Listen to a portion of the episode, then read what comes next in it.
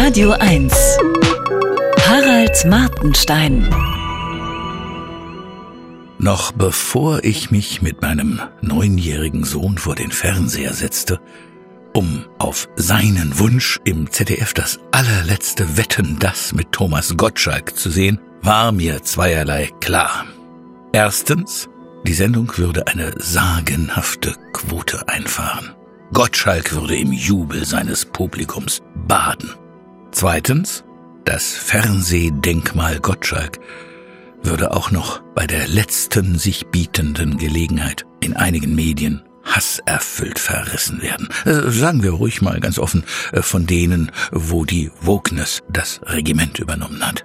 Allein schon wegen seines Geschlechts, seines Alters und seiner Hautfarbe hätte Gottschalk es dort schwer. Sogar dann, wenn er alles richtig machen würde, was nicht zu erwarten war. Die Quote lag mit über 12 Millionen Zuschauern und fast 50 Prozent Sehbeteiligung in einer Größenordnung, wie sie so ähnlich fast nur noch der Tatort und Fußball-Weltmeisterschaften erreichen. Das Finale in Katar schauten knapp 14 Millionen. Am besten gefiel mir der Verriss in T-Online. Katastrophales Scheitern. Eine Legende begräbt sich selbst. Greis, ewig gestrig, bemitleidenswert. Zum Schluss des Textes kam ein triumphales Raus aus der Fernsehwelt, weg vom Fenster. Äh, dieser Autor hatte Thomas Gottschalk durchaus richtig verstanden. Äh, dies bewies sein anklagender Satz. Er gaukelte dem Publikum ein Gefühl der Sorglosigkeit vor, der Unbeschwertheit. Genau das ist es ja, wobei es äh, bei Unterhaltungssendungen gehen sollte. Das, was Gottschalk von Kritikern immer vorgeworfen wurde, war immer genau das, wofür die Massen ihn liebten. Und auch volkstümliche Intellektuelle wie Marcel Reich-Ranitzky. Die Kritik an der letzten Sendung, in der Gottschalk war wie immer, ist also sachlich völlig richtig. Gottschalk verwechselte Namen, war manchmal ein wenig unsensibel, er machte peinliche Scherze und nahm sich selbst wichtiger als seine Gäste.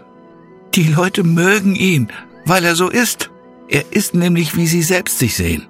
Nicht perfekt, vielleicht sogar ein bisschen dumm manchmal, aber nett und etwas unsicher, was die zahlreichen Tabus der neuen Zeit betrifft.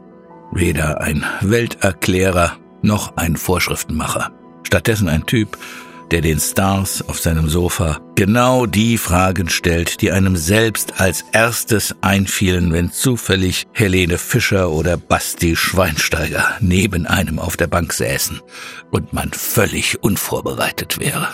Einer wie wir. Dieses Wir umfasst 60 oder 80 Prozent der Leute. Frauen, Männer und Kinder, wie mein Sohn.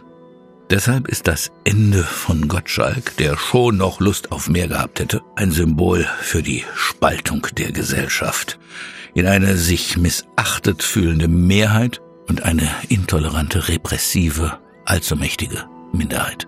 Und Symbol für ein Fernsehen, das von den Leuten zwar Gebühren kassiert, am liebsten immer mehr, aber sich nicht als Dienstleister sieht, sondern eher als Erzieher. Zum Abschied sagte Gottschalk, er dürfe im Fernsehen heute nicht mehr so reden, wie er zu Hause redet. Dabei liebt man ihn doch für seine Gewöhnlichkeit. Ich dachte kurz an einen ganz anderen Fernsehmann, Konstantin Schreiber, der sich nur noch zu Hause zum Islam äußert, weil es anderswo zu gefährlich geworden sei. Die Lieblingssendung meines Sohnes ist jetzt Ninja Warrior auf RTL. Eine Sportshow von ähnlich epischer Länge wie einst Wetten das. Ich mag Höhle der Löwen auf Vox, wo der Ideenreichtum von Unternehmensgründern verherrlicht wird. Neue Ideen kann jede Gesellschaft gut brauchen.